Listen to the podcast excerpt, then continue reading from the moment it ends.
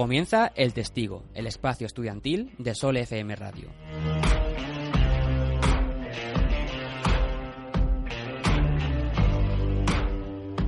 Estamos preocupados por la actualidad y cada semana nos atiende alguien que pueda responder a nuestras y vuestras dudas.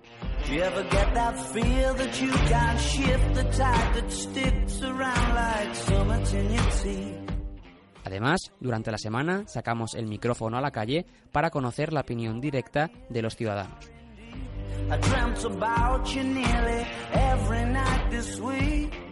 Muchos matices a tener en cuenta y que ponemos a debate en nuestra mesa de tertulia. Y para cerrar el bloque de actualidad, nuestro compañero Álvaro Piélago interviene desde Madrid para aportar la perspectiva del tema de la semana desde la capital. Crawling back to you. Never thought I'd call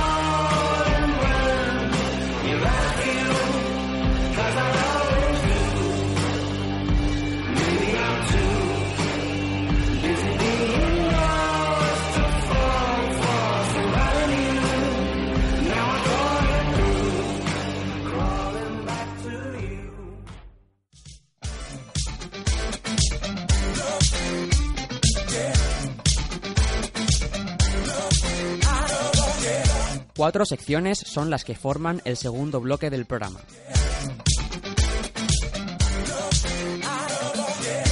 La Butaca, el mundo cinematográfico según Javier Tobar. El catálogo de Noelia, un repaso semanal a la actualidad seriéfila con las mejores recomendaciones, los últimos estrenos y mucho más. En la Macedonia Cultural de El Testigo te ofrecemos todas las novedades, recomendaciones literarias y exposiciones artísticas, de la mano de José Luis Martín. Sección Naturaleza en El Testigo. La situación de las especies y las consecuencias de la política ambiental. Por Sergio Arias.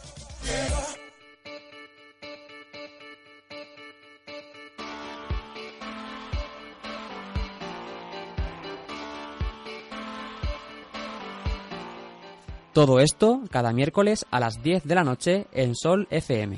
Escúchanos en el 95.8 de tu radio o en la web solfm.com. Comenzamos.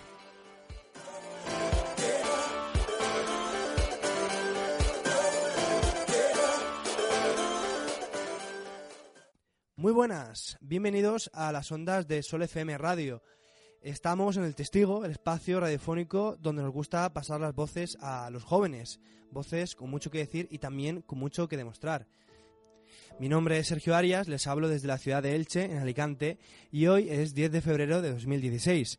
Nos gustaría que nos escuchases en directo a través de la, del 95.8 FM de tu radio, en tu casa, con una taza de té y el ordenador, a través de la web solfm.com o mientras haces deporte con el podcast que te acabas de descargar en el testigo.ibox.com.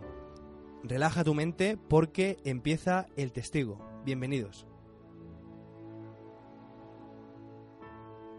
Félix Rodríguez de la Fuente, divulgador y naturalista español. El hombre es un animal, el hombre es parte de la naturaleza. Si el hombre se aleja de la naturaleza, se aleja de sí mismo.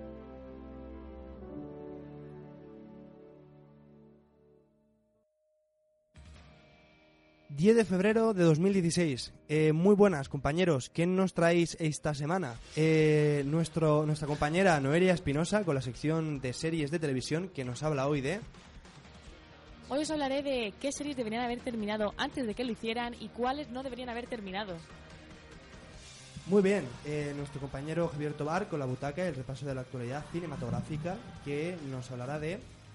Pues esta semana os traigo una nueva película de la saga Rocky, Creed, la leyenda de Rocky. Y nuestro compañero Juanma Navarro, como siempre, con su sección de análisis político, que va a comentar en esta ocasión.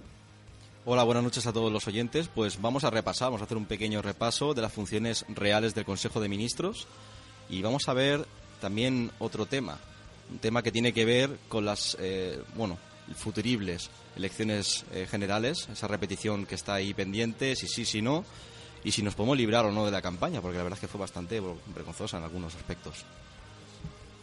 Y mi sección, en la que hablaré del manglar de Tajamar, un espacio que ha conseguido protegerse, una victoria del pueblo mexicano y también de los ecologistas y así que tenemos una sección de naturaleza muy positiva esta semana. Por último, compañeros, antes de empezar, algo que queráis matizar, que no os podáis callar y que tengáis que contar. Juanma. Aviso a promotores. Una banda emprendedora con experiencia en grandes eventos y construcciones se ofrece para tocar en los festivales de primavera. Preguntad en la sede del PP de Valencia en la calle Cuarc 102. Muy bien, arrancamos. El testigo, actualidad y cultura.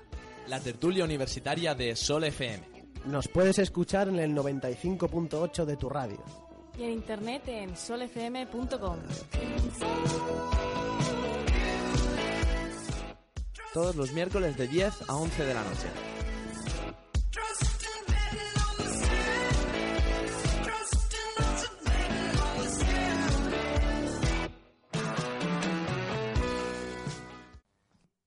Vamos con la tertulia del testigo, como siempre, libre opinión y basada en la actualidad que nos rodea. En este caso, hemos tenido los Goya este sábado. Eh, la gran galardonada, la ganadora de los Goya ha sido Truman, una producción hispano-argentina que, bueno, la, ha suscitado diferentes críticas de todo tipo porque ciertamente es transgresora, ¿no? En cuanto a su desarrollo. Sí, Truman es una película de la que ya hemos hablado en El Testigo. Y eh, sí, es una película peculiar porque es más un análisis psicológico de personajes a raíz de un contexto y de una situación concreta y no es una película con un principio A y un final B al uso. Sí que es cierto que es una película que requiere unas interpretaciones muy fuertes y en este caso las ha tenido por parte de Ricardo Darín y de Javier Cámara, que de hecho se han llevado los, los Goya a mejor eh, interpretación de Ricardo Darín y a mejor interpretación de reparto de por parte de, Javier Cámara. Y es una película que creo que se merece totalmente los premios que se ha llevado, aunque han habido otras películas también muy interesantes, pero a la hora de decidirse por una, creo que, el resultado ha sido muy acertado. A mí me dio la sensación al ver Truman, no sé si a ti también, eh, mi compañero Javier Toar, eh, que quizá no sigue tanto unos patrones de mm, introducción o desenlace tan marcados, no se ve un final, diríamos, eh, dramático, de película, mm, basada en la enfermedad de una persona, ¿no? Espe- esperábamos otro tipo de, de final, ¿no? Y de reacción quizá de los personajes.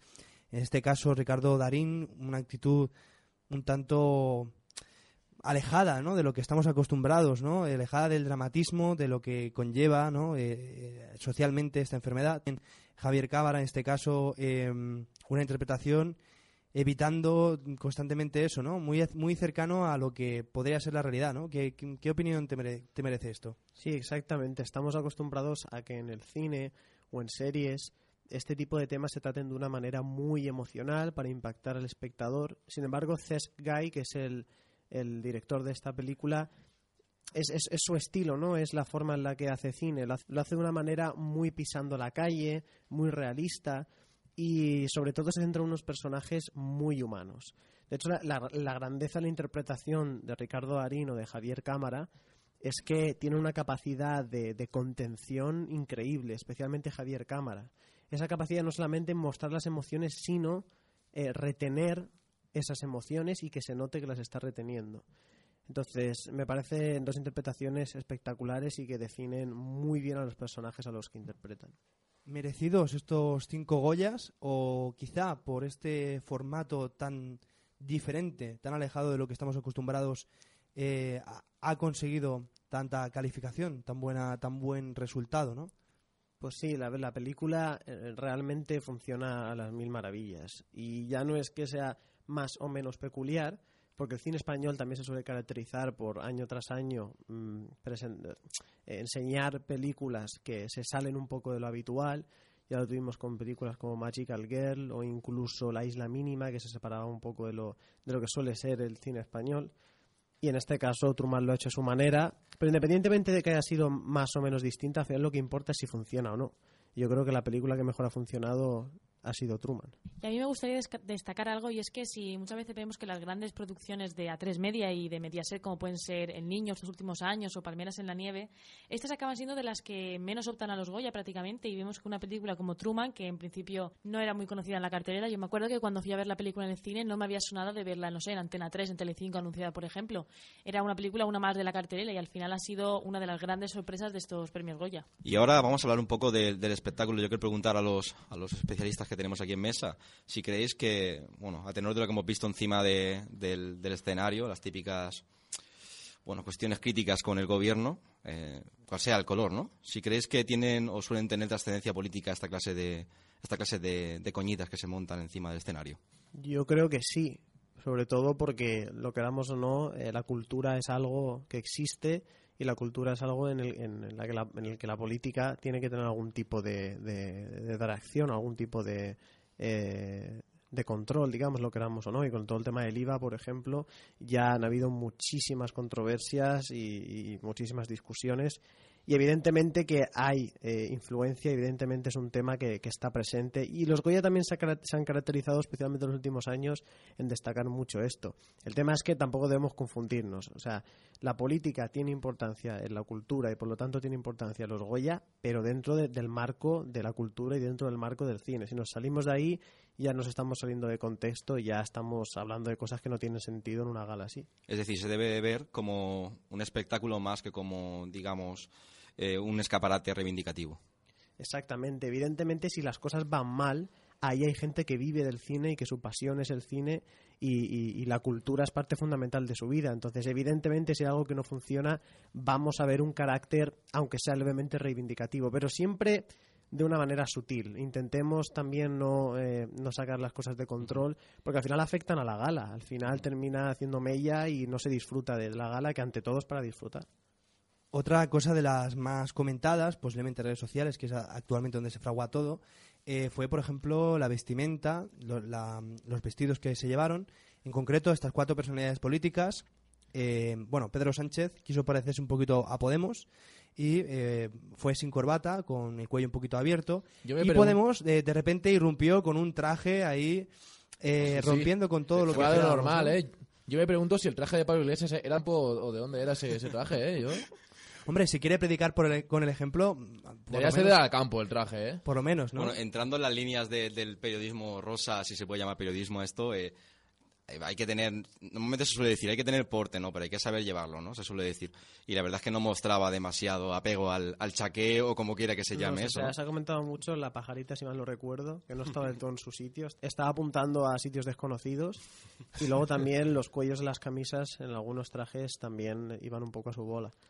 Pero, pero bueno, yo creo que esto es, ante todo es una gala, como ya he dicho, para disfrutar y para comentar este tipo de cosas. Nos lo podemos permitir. Tampoco vamos a decir aquí que aquí no importan los trajes ni las vestimentas, sino que importa el cine. No, es una gala para disfrutar y se comenta todo, porque es lo que gusta y lo que, y lo que surge.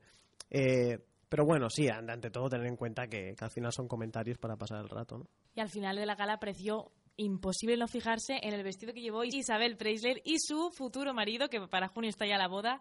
La verdad es que fue una de las más despampanantes, junto con Úrsula Corbero. Y bueno, eh, al final la gala nos dejó vestidos muy normalitos, muy elegantes, muy sobrios como los de Paz Vega, pero nada muy estrambótico. Es decir, que el cine, el cine español tiene salud suficiente, tiene, digamos, relaño suficiente para estar por encima de cualquier tipo de espectáculo político y, y de otras lindes, ¿verdad? Y tenemos clase para vestir. Vamos, que no se diga que eso solo en los Oscars americanos, que no, que tenemos clase. Sí, es buena comparativa. Pero esa. en las redes sociales, Jorge, querías destacar algo, ¿verdad? Sí, eh, Dani Rovira tuvo una intervención en los Goya que dijo eh, una especie de, de púa al señor Montoro. Eh, en la misma gala de los Goya de este año dijo que a él, si no bajan el IVA de los yates, pues a él le da igual porque no tiene un yate. Y según dijo, eh, pues lo mismo le pasa a Montoro con la cultura. También al, al ministro de Cultura actual, eh, Íñigo Méndez de Vigo.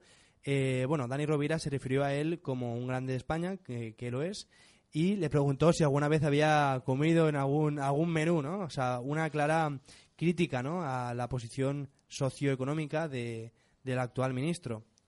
Otro momento entrañable de la gala o destacable fue este en el que Guzmán eh, con su abuela, bueno, quiero que me contéis un poco, que contéis un poco a los oyentes que no hayan visto la gala en qué consistió esto, ¿no? Sí, uno de los momentos más emotivos de los Goya los, protagon- los protagonizó el director y actor también eh, Daniel Guzmán y el, y el joven actor Miguel Herranz. La historia es muy emotiva porque se ve que la historia es que eh, Miguel Herranz estaba con la calle, pasando por la calle con sus amigos y se encontró con Daniel Guzmán y le pidió un autógrafo. Y este le, dijo a, este joven actor, que en, que en ese momento evidentemente no era actor, em, que, que- que quería ver si, si, si daba el perfil para su película, quería contar con él para su película y que pasara eh, el casting. Eh, lo pasó el, eh, Miguel Herranz, este joven, este joven ahora actor, y protagonizó eh, la, la película a cambio de nada.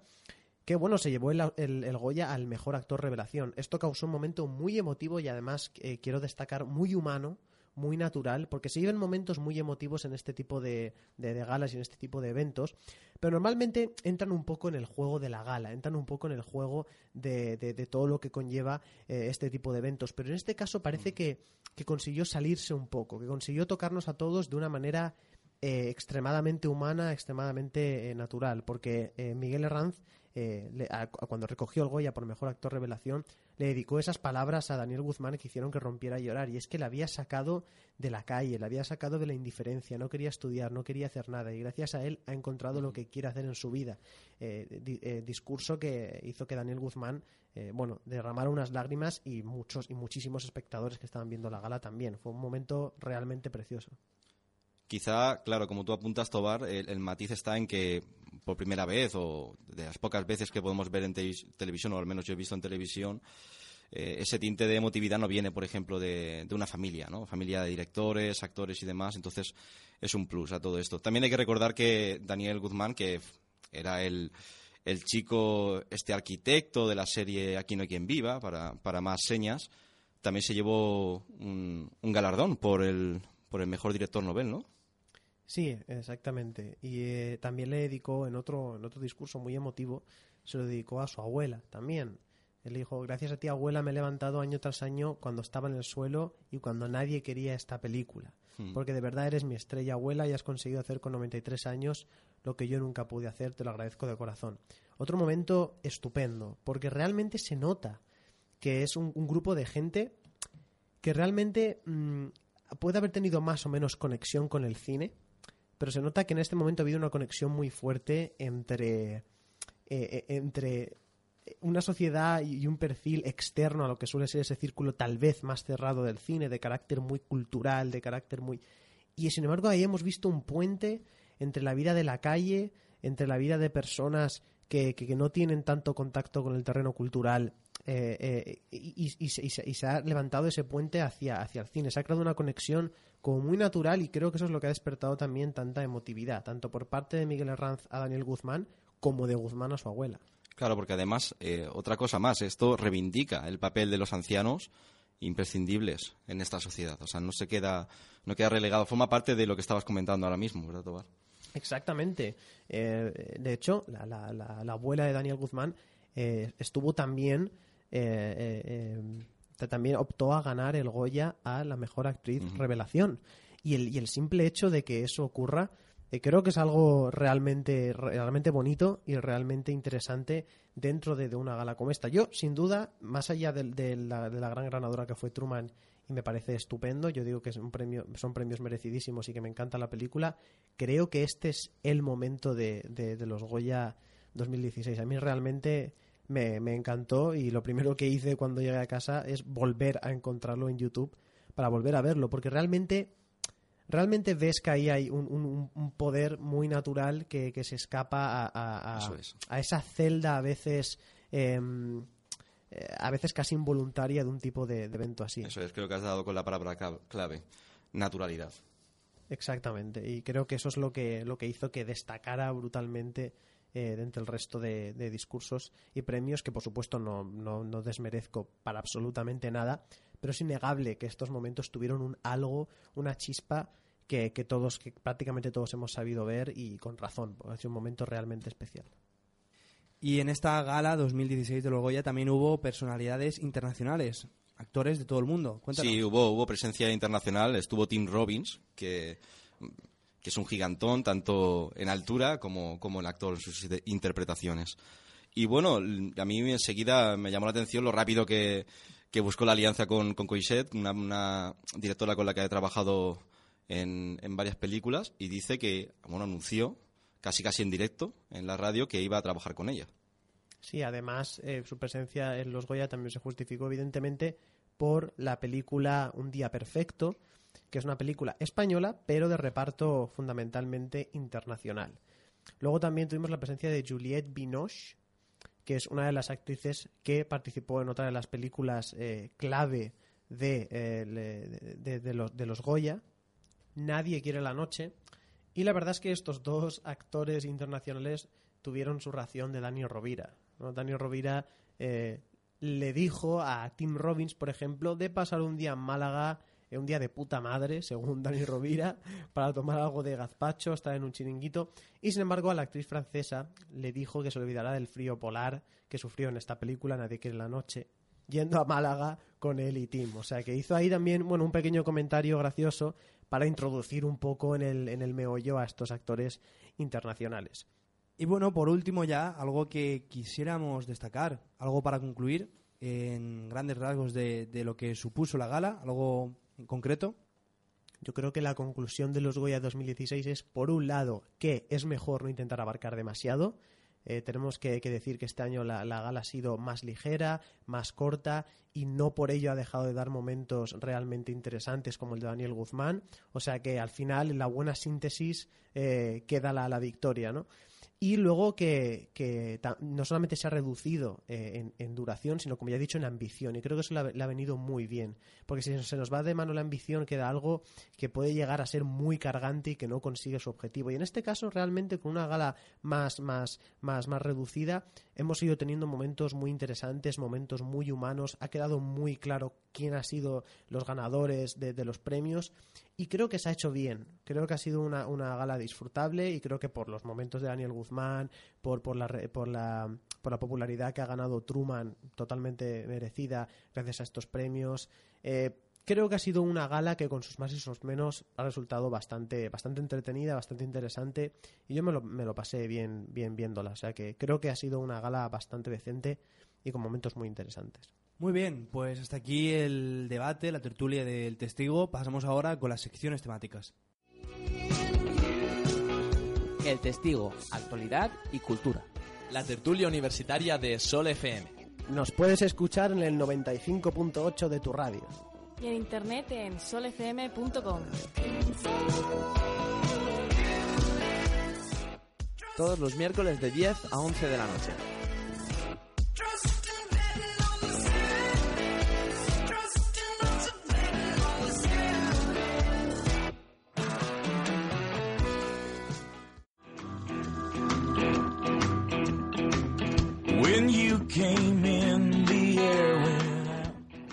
Desde Invernalia hasta Albuquerque, en el catálogo de Noelia os traigo toda la actualidad del mundo seriéfilo.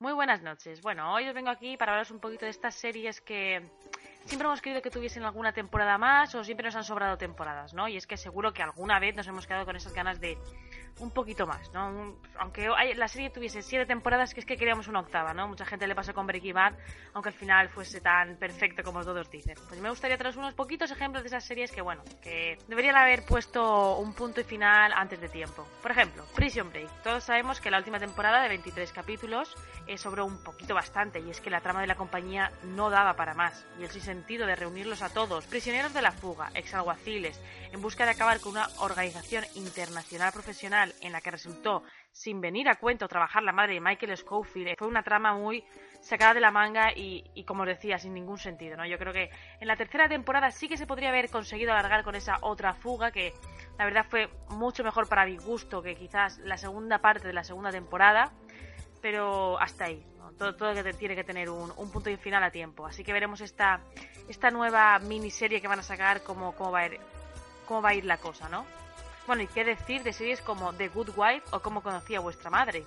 tan consolidadas entre el público americano que ya no es cuestión de que si la calidad decae o no, como pudimos ver a partir de la tercera temporada de ambas, sino que además, en el caso de Good Wife, puede acabar alternando hasta fuertemente el final. Pero bueno, si es que si tenemos que hablar de finales alterados por el deseo, o más bien ego, del famoso dicho español estirar el chicle, la corona es para crónicas vampíricas, y es que tras la marcha de su protagonista, Nina Dobrev, hecho que los productores sabían al principio del rodaje de esa sexta temporada, acabó solucionándose en un barullo de tres capítulos y un coma menos creíble que el de Ana Obregón en Anhelo 7. Además, ello implicó también el progresivo declive de su personaje. Para que la audiencia se acostumbrase a no verla muy a menudo, lo que faltaba es que no apareciese casi en pantalla, ¿no? Eso lo que acabó provocando es que el movimiento fandom, el movimiento de los fans, estuviesen incluso más cabreados. Así, fue peor el remedio que la enfermedad y es que casi tras seis temporadas, solo las tres primeras tuvieron un relativo éxito, no fue la que la, trama más se centró más, ¿no? Yo creo que el hecho de hacer un spin-off acabó quitándole mucha importancia a personajes como Klaus o como Elijah, que podrían haber tenido mucho juego en, en la serie, en Crónicas Vampíricas. Bueno, ¿qué hicieron? Pues bueno, pues optaron por una renovación a una séptima temporada que sí que es cierto que a pesar de haber mejorado en ciertas tramas o simplemente haber incluido tramas decentes y coherentes, el hecho de cargarse a la audiencia por esa marcha de línea doble les ha abocado a un cambio de día de emisión. Después de más de seis largos años, recordemos que el jueves suele ser el día más importante de las cadenas porque en Estados Unidos juegan mucho con, el fenómeno de Shondaland, conocido, ¿no? El jueves se emiten las series de, de Shonda Rhimes como Scandal, How to Get Away with Murder o Anatomía de Grey. Pero bueno, es que esto no solo pasa con las series para un público más adolescente, que entendemos que pueda depender del fenómeno fan, ya que series tan míticas como Lost o Juego de Tronos también parecen haber experimentado algunos de estos síntomas. Nadie entendió la trama de Perdidos desde que algunos de ellos consiguieran salir de la isla. Eh, del mismo modo que la filtración de cuatro, los cuatro primeros capítulos de Juego de Tronos, insulsos e insaboros, acabó siendo de lo más sospechoso e intrigante de una temporada que ha tenido que tirar del famoso tópico que de verdad estamos hasta las narices de la muerte de un protagonista, al más estilo de Walking Dead, para captar la atención y ser recordada por algo. Que con The Walking Dead, menos esta última temporada, la cuarta y la quinta, sobre todo la quinta, eh, es para, si recomendar la serie, quitar la temporada, porque madre mía. Pero bueno, también tenemos lo mismo en el panorama nacional. No penséis que esto pasa solo en Estados Unidos, no. Eh, aquí en España, el caso de series como Aida, que demostraron poder seguir un cierto tiempo sin su protagonista, acabaron cayendo en tópicos fáciles y sencillos, que si vienen siendo del aliciente principal de una serie española, pueden acabar resultando más que repetitivos. Algo parecido también pasó con El Internado, que marcó un antes y un después en la ficción juvenil española del cual no se ha vuelto a producir nada parecido desde entonces. Bueno, nada que no sean los casos de asesinatos o series de época como Bajo Sospecha o Gran Hotel. Todos somos conscientes de que la serie debería haber acabado en la quinta temporada, cuando los jóvenes consiguieron escapar de la Laguna Negra, pero en cambio el deseo de conseguir más audiencia, pues ¿qué pasa? Pues que acabó cosechando la ira de Ana de Armas, una de sus protagonistas, y una trama y un final más propios de un cuento de Julio Verne. Por eso es muy, muy preferible hacer un final digno, aunque sea en una cuarta temporada, y ser recordado como una gran serie, que se ha recordado como una de las series más míticas, pero tener un final desastroso, como le pasó a Perdidos. Yo, creo que Perdidos es el claro ejemplo de no seguir hoy en día para las cadenas, aunque muchas de ellas, como la CW, pues siguen ignorando a los fans, que son al final, con el perdón de, los críticos, los que acaban decidiendo estas cosas, porque sin una serie sin fans acaba en la nada, pues yo creo que se les debería dar un poquito de importancia y que consideren darles esos finales a tiempo. El Testigo, actualidad y cultura. La tertulia universitaria de Sol FM. Nos puedes escuchar en el 95.8 de tu radio. Y en internet en solfm.com. Todos los miércoles de 10 a 11 de la noche.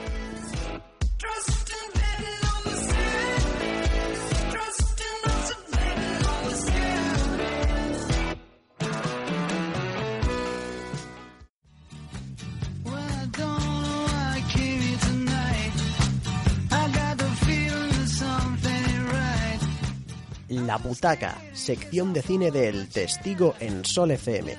Novedades cinematográficas, tops y recomendaciones. El mundo del cine de la mano de Javier Tobar.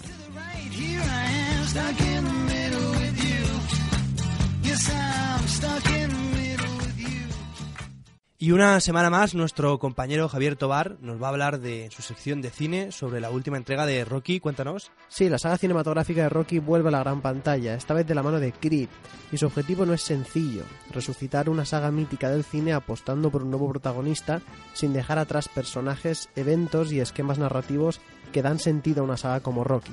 Y es que sea spin-off, reboot o como queramos llamarlo, yo salvando las distancias lo consideraría una secuela en toda regla, Creed es una película de la saga Rocky de pies a cabeza. Así, la historia es la siguiente. Apollo Creed, mítico rival de Rocky y uno de los mejores boxeadores del mundo, tiene un hijo, Adonis Creed. Este, que no conocía a su padre debido a su temprana muerte, se pasó la infancia pasando por centros de menores hasta que por fin consigue estabilizar su vida gracias a la mujer de Apolo, que no su madre biológica, que decide acogerlo. Su pasión es el boxeo, sin embargo, no quiere entrar en el mundillo bajo el apellido Creed, sino que quiere labrarse su propio destino, desde el anonimato a base de esfuerzo puro y duro. Para ello contará con la ayuda de Rocky, ya mayor pero con sus propias peleas que librar, no el ring sino fuera. Esta es la base de la película y funciona excelentemente. Recoge la esencia de una saga como Rocky y la pone al día con un nuevo protagonista, que al mismo tiempo conecta de una manera muy coherente con el universo de la saga. También resulta un lujo ver que el propio Rocky sigue siendo muy relevante sin ser el personaje principal, acompañado de una magnífica interpretación de Sylvester Stallone, con momentos realmente impresionantes. Michael B. Jordan, que interpreta a Donis Creed, también realiza un gran trabajo como chico humilde que quiere ante todo demostrarse a sí mismo que puede con todo, sin recurrir a nombres ni conexiones familiares. Todos los elementos icónicos de la saga están ahí. El boxeador que empieza desde cero y quiere labrarse un futuro a base de esfuerzo, el entrenamiento épico y espectacular, el rival que está dispuesto a todo, el combate final, el entrenador entrañable y carismático, sin embargo no existe sensación de copiado y pegado ni de cansancio por la sensación de haberlo visto ya. Todo resulta fresco y relevante por sus propios métodos, y esa es una de las grandes virtudes de Creed. Resulta imprescindible hablar de la dirección, que sobresale gracias a un dinamismo y contundencia espectacular en los combates y ciertos montajes de una intensidad y emoción dignas de quitarse el sombrero. En definitiva, Creed es una película de boxeo sobresaliente que reinventa una saga mítica conservando al mismo tiempo la esencia original de manera inteligente y que funciona a las mil maravillas. Un visionado muy recomendable.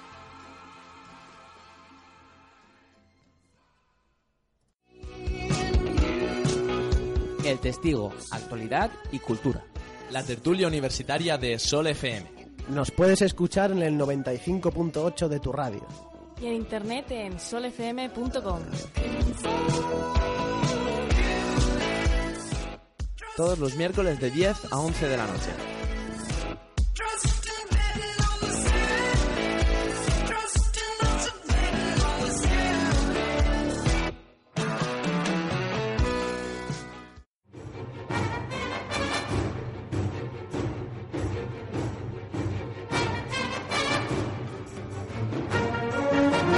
Sección Naturaleza y Medio Ambiente, por Sergio Arias, en El Testigo.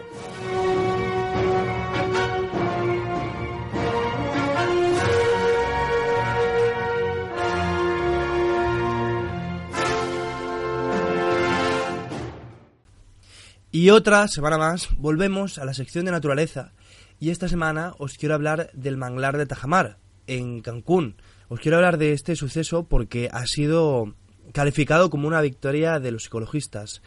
Pero yo difiero un tanto de este apelativo y ahora más adelante os explicaré por qué. Tras machacar las costas mediterráneas, los macroproyectos hoteleros de organizaciones lujosas, centros comerciales y parques acuáticos comenzaron a arrasar en la costa del Caribe. En este caso vamos a referirnos a este enclave de México, en la costa de Cancún. Me estoy refiriendo al caso del manglar de Tajamar, una pequeña porción de 60 hectáreas de humedal, desaparecido ya, pero que ha concentrado la atención eh, de las multitudes con sensibilidad ambiental en todo el planeta. Por su biodiversidad, sí, pero sobre todo por eh, lo que este manglar representaba. Hasta 1994, este manglar eh, formaba parte de un sistema lagunar y tanto su, su territorio como las zonas circundantes estaban protegidas por ley, en- por la ley mexicana, como un terreno natural. Pero a finales de este año, 1994, el gobierno estatal determinó que era demasiado terreno protegido y que eh, el manglar de Tajamar debía ser separado del resto del terreno protegido para aplicar lo que en México se conoce como una política de aprovechamiento. Desde entonces, el humedal ha tenido que sobrevivir a las infinitas mordidas del monstruo del urbanismo. La agencia estatal, Fonatur, Fondo Nacional de Fomento al Turismo, comenzó a vender estos terrenos en el año 2005. Diez años después, once, desde que eh, la protección del terreno desapareciera. La venta era legal, porque como ya he dicho, pues la protección se había suprimido. Y fue la propia Secretaría del Medio Ambiente la que concedió estos permisos. Inmediatamente los vecinos y los grupos ecologistas se agruparon bajo el colectivo Salvemos al manglar de Tajamar para proteger su manglar, aquel donde todavía podían pasear en mitad de la naturaleza salvaje cerca de sus casas. En 2006 comenzó la fragmentación del, del manglar, una serie de carreteras que dividieron en decenas de porciones esta tierra antiguamente rica en vida. Irrumpió en la escena un proyecto con más de 5.000 habitaciones de hotel, casi 3.000 residencias privadas y centros comerciales. Cuando las máquinas entraron escoltadas por la policía para llenar el terreno a los constructores, la gente del pueblo empezó a llorar. Mientras sacaban los despojos de los animales muertos y algunos incluso los llevaban al ayuntamiento para enseñar qué era lo que estaba sucediendo. Era el último lugar de la región donde aún podían verse cocodrilos en libertad, la campaña de comunicación de organizaciones como Greenpeace o la World Wildlife Fund, WWF, hizo que la presión eh, no solo fuera de los nativos, de las gentes de la región, sino que eh, llegase a todo el mundo y fuera un motivo de indignación internacional. Finalmente, el gobierno suspendió las obras. Este año 2015 el gobierno suspendió las obras, cuando ya el manglar no era más que un paisaje yermo de vida, un paisaje vacío, muerto. La nueva sentencia ha dictaminado que no se podrá aprovechar el suelo para construir ahí, aunque, aunque, aún pueden recurrir estas empresas privadas afectadas, en este caso las que tenían o participaban en los macroproyectos hoteleros y de construcción. Ahora los habitantes de la región tienen la oportunidad de reconstruir con sus voluntades estos parajes ya conocidos por todo el mundo, que además eh, son emblema o son estandarte de una victoria del ecologismo. Y yo, atribuyendo esto a una victoria ecologista, me pregunto, ¿pero cuándo nos daremos cuenta que no es por el disfrute de los ecologistas, que es por todos nosotros? Viva por este pueblo mexicano, por dar ejemplo y por conquistar una parcela de vida para ellos, pero también para todos los habitantes del mundo. Y es que no es ecologismo, es sentido común. ¿O es que ese ecologismo querer tener un paisaje y un entorno agradable en tu ciudad, tener una buena calidad del aire o beber un agua limpia? Yo creo, queridos radioescuchas, que no, que no es ecologismo, que es mirar por la calidad de vida de todos nosotros. Y hago esta reflexión y dejo ya mi sección preguntando, preguntando qué es lo que quiere la gente para, para desarrollar su vida de forma agradable y tranquila. Si una, un mayor sueldo por tener en la región un macro hotel de 5.000 plazas, o si lo que prefieren es tener aire limpio y agua limpia que beber y que sus hijos puedan crecer en unas condiciones de salud óptimas. Yo me pregunto eso, si eso es ecologismo, para terminar con estas etiquetas que están lacrando y que están intentando dividir la sociedad en función de unas cualidades eh, de tipo estético o, por ejemplo, de tipo ideológico, cuando posiblemente la idea propugnada por muchas de estas secciones, de estas divisiones que se crean en la sociedad, son elementales y son en la búsqueda del bien común de todos los integrantes de nuestra sociedad. No, no existe el ecologismo. Para mí, el ecologismo no existe. Para mí existe el sentido común. Y sentido común es mirar por el bien de nuestra salud y con ello mirar por el bien de la salud ambiental. El testigo, actualidad y cultura. la tertulia universitaria de Sol FM. Nos puedes escuchar en el 95.8 de tu radio. Y en internet en solfm.com. Todos los miércoles de 10 a 11 de la noche.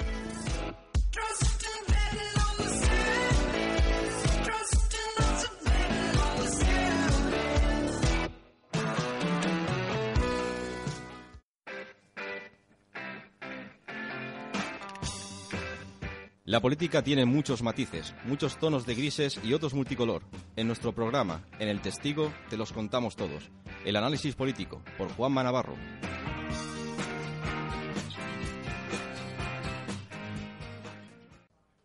Pues una semana más, volvemos con la sección eh, política de Juanma Navarro. Bueno, ¿qué nos traes hoy, Juanma? Pues hoy quiero aprovechar para proponer a los oyentes que comencemos una iniciativa legislativa popular. Juanma, te he dicho muchas veces que no utilices tu sección para saciar tus aspiraciones políticas. Nada más lejos de la realidad. Lo único que pretendo es que los ciudadanos nos ahorremos muchas vergüenzas ajenas en una futurible repetición de elecciones. Créeme, el hecho de no tener que aguantar una campaña como la anterior es algo que debería haberse recogido en las primeras iniciativas presentadas en el Congreso. Un parlamento en plano, sin utilidad legislativa. Tranquilo, está todo pensado. Si no podemos aprobarla allí, he pensado montar una acampada en Sol. Seguro que nos escuchan. Porque no queremos más campaña, queremos soluciones, negociaciones políticas serias y trabajo. Y digo todo esto porque no debemos engañarnos. No ha habido un solo gesto en los cuatro grandes partidos de España que no haya tenido como objetivo el situarse delante de la posición de salida en una eventual repetición de los comicios. Ejemplos hay muchos. Según las encuestas del CIS y el país, los analistas apuntan que están dando resultado. Es decir, todos quietecitos en sus números, punto arriba, punto abajo. Sin embargo, hay que advertir de que esos sondeos se hicieron antes del asunto de algunas manzanas podridas del PP en Valencia. Así que estaremos atentos a los próximos resultados de los sondeos para ver cómo ha afectado en los mismos el cierre del Partido Popular en Valencia. De hecho, el partido ya anuncia más actos de partido para que cae la idea de refundación y hasta parece que estarían dispuestos a pasar por eso que algunas voces veteranas del partido tildaron de modernez peligrosa, es decir, por primarias. Y nos remitiríamos a los estatutos del partido. Estaremos atentos. Pero estábamos con los ejemplos de, vamos a llamarle, precampaña preventiva de los partidos o con la propuesta legislativa o yo que se llame al liado. Tranquilo, todo está hilado. Hoy traigo el más llamativo de los ejemplos, y es que, aunque es habitual, no deberíamos aceptarlo como tal. Me refiero a usar a los órganos de gobierno para hacer contracampaña de los partidos rivales. ¿Por qué la vicepresidenta emplea tiempo en minar el intento de gobierno de Sánchez y no en explicar los acuerdos alcanzados en este órgano? ¿Por qué lo hace en su papel de portavoz frente a la rueda de prensa después del Consejo de Ministros? Suele ocurrir que los periodistas en esas ruedas de los viernes pregunten sobre aspectos de la actualidad. Pero ellos están haciendo su trabajo y, sin embargo, hablar de la formación de gobierno no es responsabilidad de la portavoz de un órgano de gobierno en funciones, aunque hay que decir que Soraya suele ser muy escrupulosa con la comunicación desde este órgano. Y sin embargo, no puede evitar introducir sus cuñas propagandísticas, algo que podría hacer informalmente en Génova, si es que aún sigue abierto. Entiendo que es una situación excepcional, que obliga a los partidos a nuevos escenarios comunicativos, pero hay que recordar que ha sido el PP quien se ha puesto de perfil para no entrar a debatir su propia investidura, bueno, la investidura de Rajoy, y por lo tanto, dando por bueno que no vamos a hacerlo, pero venga, vamos a dar por bueno que se haga campaña contra campaña desde el Consejo de Ministros, quizá el presidente en funciones debería haber pedido que acudir al rey, porque eso sí puede solicitarlo. Y de paso hacer más creíble eso de que están trabajando en formar una mayoría alternativa, pero muy al estilo del PP, desprestigiando al rival, utilizando los órganos y las instituciones si fuese necesario. Vamos a recordar a los oyentes las funciones del Consejo de Ministros. El Consejo de Ministros tiene función ejecutiva y ostenta potestad reglamentaria. 1. Tiene iniciativa legislativa. Aprueba los proyectos de ley y las somete a la aprobación en el Congreso de los Diputados. 2. Dicta normas con rango de ley que el Congreso de los Diputados le delega. 3. Dicta decretos, leyes por urgente necesidad. 4. Garantiza el cumplimiento de los tratados internacionales y resoluciones de organismos internacionales y supranacionales. Y quinto punto, elabora los proyectos de planificación, presupuesto general del Estado. Dentro de esos puntos, yo te pregunto, ¿dónde está escrito que se puede hacer? ¿Tú ves escrito por algún lado que la función del Consejo de Ministros sea hacer contracampaña de sus rivales políticos? Bueno, ahora no veo relación entre el uso inapropiado del Consejo de Ministros y lo de las campañas. Ahora viene, ahora viene. Del guionista de Mariano, Debate tu investidura, o Pongamos al rey como independiente que sea presidente, llega ahora la iniciativa legislativa popular que pide que se descuenten de las horas de campaña el tiempo que los partidos utilicen dentro de los órganos y de las instituciones. Y solucionado. Ni un minuto más de vergonzosas campañas electorales. Ampliaremos esta información en Facebook para que los oyentes puedan seguirlo. Siempre al servicio de Ciudadano, ¿verdad, Tobar? Siempre te sales con la tuya. Un abrazo y hasta la semana que viene, Juan. Un abrazo.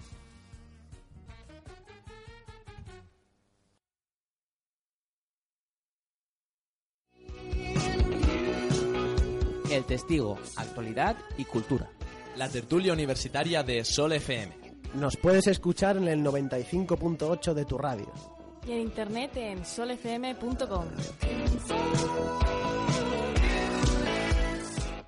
Todos los miércoles de 10 a 11 de la noche.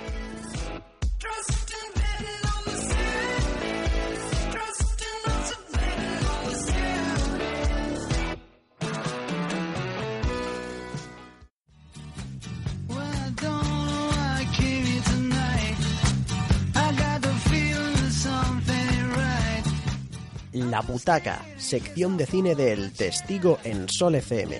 Novedades cinematográficas, tops y recomendaciones. El mundo del cine de la mano de Javier Tobar.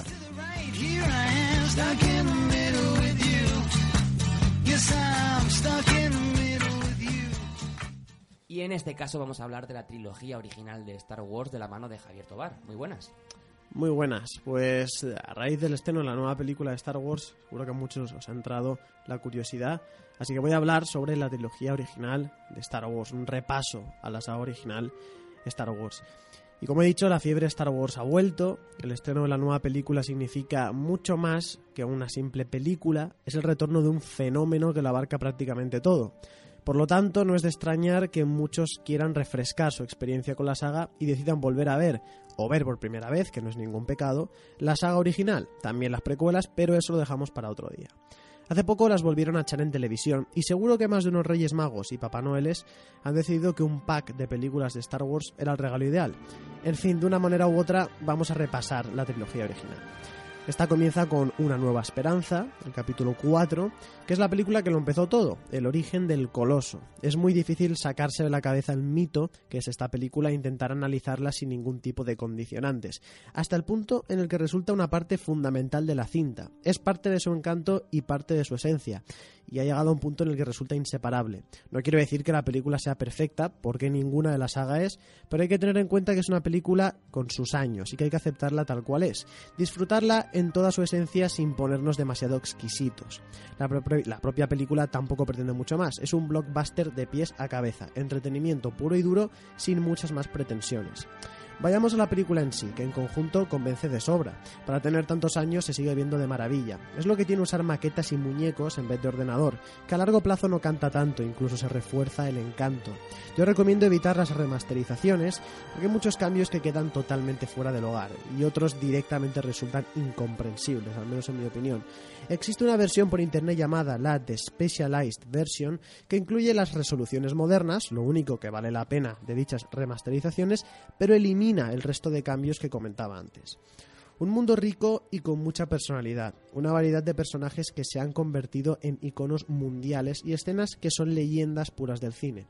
No hay mucho más que decir sobre Una Nueva Esperanza, es una de las películas de ciencia ficción, o mejor dicho, la película de ciencia ficción más popular e influyente de la historia. La película, insisto, no es ni mucho menos perfecta. Algunas interpretaciones o escenas en concreto pueden flojear algo.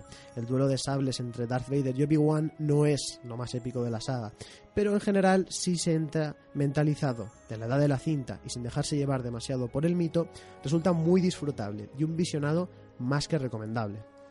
Pasamos a la segunda entrega de la saga original, que es el Imperio contraataca. Más y mejor que la primera, con más acción, más personajes míticos, aquí apareció Yoda por primera vez, y más escenas legendarias que todo el mundo conoce o al menos le suena. Para muchos es la mejor película de la saga y razón no les falta. Es más variada y con más acción que la primera, y tenemos escenas tan maravillosas, desde prácticamente todos los puntos de vista, como la pelea entre Luke y Darth Vader, con una dirección absolutamente espectacular. Después pasamos al retorno del Jedi, que es el cierre de la saga original, y generadora de controversia debido, entre otras cosas, a esos pequeños y adorables seres llamados los Ewoks. Yo personalmente me considero fan de estas peludas criaturas, aunque puedo entender por qué muchos no comparten dicha opinión. Sin embargo, y dejando a un lado los pobres Ewoks, la película es en general más floja que las anteriores. Reciclar de nuevo la estrella de la muerte no fue la idea más original de todas, y deja una sensación de déjà vu algo extraña.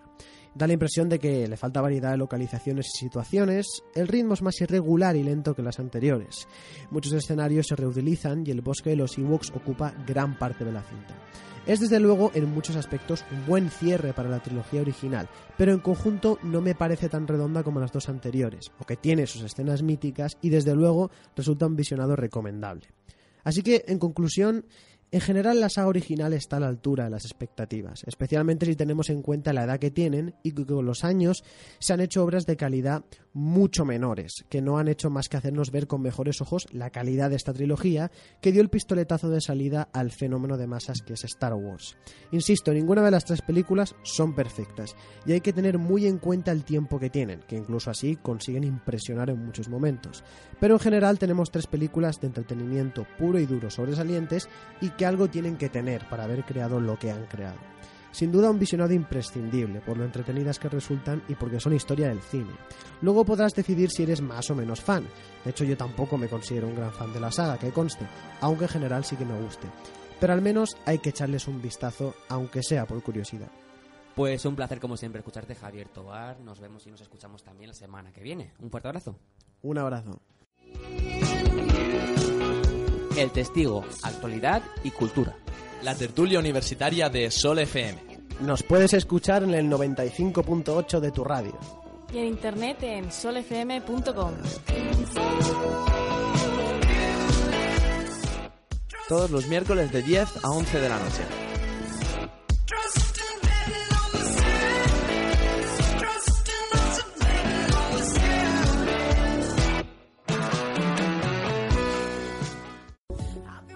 Historias lejanas, la sección de sociedad del testigo, un viaje alrededor del mundo para conocer a los protagonistas y sus testimonios.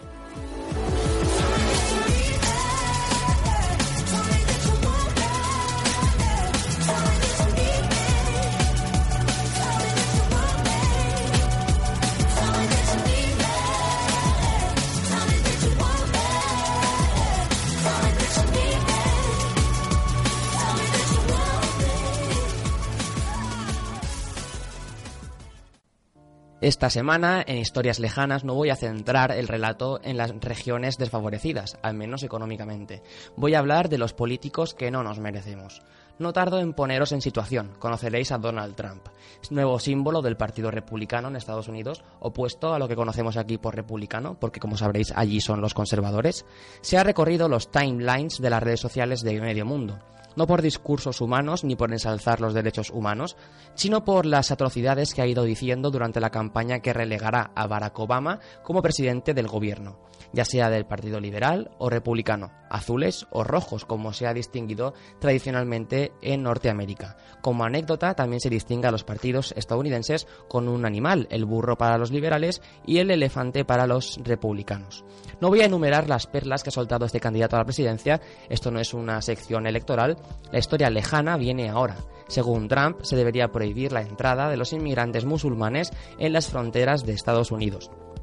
La avalancha del terrorismo en Europa, una serie de atentados que llevan años, décadas azotando Oriente Medio y gran parte del territorio africano, ha propiciado el fortalecimiento de la seguridad nacional en los países de la Unión Europea con la justificación de regular el flujo migratorio que ha pillado sin previsión suficiente a los países que pensaban tenerlo todo controlado. Ya se han duplicado las cifras de refugiados llegados a países como Alemania. Hasta aquí la parte que sabéis muchos refugiados y los países llamados occidentales sin preparación suficiente. ¿Qué historia de Han nos preocupa hoy?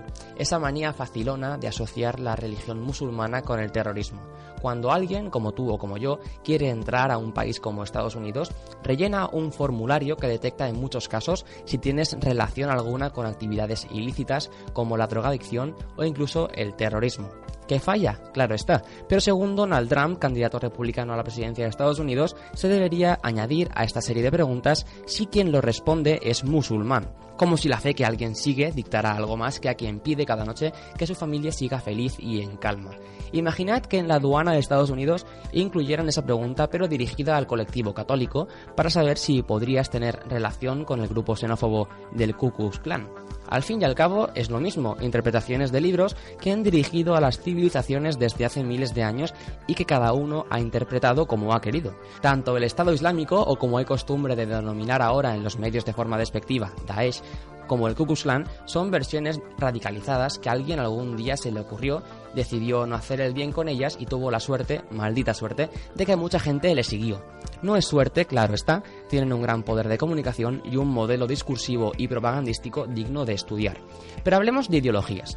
Donald Trump es conservador, uno de los polos del bipartidismo estadounidense. Hace unos días ha salido a la luz una noticia que relata que miembros de su partido ya se han puesto en su contra. Parece que los chascarrillos de círculo pequeño y cerrado, llevados a un discurso, hacen reír a unos pocos, aplaudir a algunos más y ganar algunos votos del ala más radical, pero no puede estar dentro del sistema. Y no porque quien les hable, ya sea yo o cualquier medio de comunicación, siga una línea editorial diferente, sino porque se está haciendo apología de la xenofobia desde la viralidad de Internet. Trump plantea la solución de cerrar fronteras y Estados Unidos para los estadounidenses y Nueva Ámsterdam para los neoyorquinos. Uy, Quizás se me ha colado el nombre que los colonos holandeses atribuyeron a una tierra habitada por otros. Y uy, quizás se me ha vuelto a escapar el origen multiétnico de la nación más fuerte del planeta. Es una historia lejana, porque por suerte en nuestro país las ideologías radicalizadas, ya sean de un lado o de otro, no se han extendido y por tanto el odio contra el bando contrario sigue sin volver a aparecer. Es un error volver a las cruzadas, estamos en la época del conocimiento, no porque seamos más inteligentes que nuestros abuelos, sino porque cada vez es más sencillo serlo, y es gracias a Internet. Al final, lo que consiguen las ideologías xenófobas es dibujar caricaturas, esas que tanto venden en los medios de comunicación, pero tanto daño hacen. Esas que consiguen que a las mujeres que lleven un hijab sean miradas con desprecio cuando suben al metro. Donald Trump no es el protagonista de esta historia lejana, es la caricatura de la ideología antisistema. El sistema es de los ciudadanos y el verdadero antisistema es el que quiere hacernos creer que alguien, por rezar a un dios diferente, no se merece ser nuestro vecino. Alrededor de 5 millones de musulmanes residen en suelo americano, musulmanes que pueden ser españoles o del país donde hayan nacido, pero en definitiva rezan a Alá y Mahoma es su profeta, como quien rezaba a Poseidón para que su viaje a Atenas no se convirtiera en una catástrofe, o como quien encuentra su calma interior con el budismo, salvando las distancias entre las religiones monoteístas, las politeístas y las reducidas a ser llamadas paganas. Al final se crea esa caricatura. Vota a Donald Trump si quieres a los inmigrantes fuera de nuestro país, porque son ellos los que han provocado la barbarie. Mientras nuestro querido Donald Trump se coloca el casco y el traje de templario para combatir a los otros, nosotros seguiremos siendo personas racionales, personas con la suficiente conciencia para saber que un musulmán no es un terrorista, sino que los terroristas fingen ser musulmanes para sembrar el terror. Ya lo dijo aquel joven en un vídeo durante la detención de un yihadista que acuchilló a varios pasajeros en un metro de Londres. Se ha vuelto viral, como no, un testimonio improvisado. Yacía el terrorista en el suelo tras ser atacado con pistolas eléctricas y este chico le indicaba con rabia que él no era musulmán. Así lo indica una campaña llamada Not in My Name, no en mi nombre, en el que millones de musulmanes recriminan a quienes utilizan el nombre de su Dios para sus propios intereses. Como indica David Torres en el diario público, expulsar a los musulmanes de los Estados Unidos no suena muy distinto del plan nazi para llevarse a todos los judíos europeos a la isla de Madagascar. Así que no volvamos a caer en los errores del pasado. Hasta aquí la historia lejana de esta semana. Un fuerte abrazo. El Testigo, actualidad y cultura. La tertulia universitaria de Sol FM. Nos puedes escuchar en el 95.8 de tu radio. Y en internet en solfm.com. Todos los miércoles de 10 a 11 de la noche.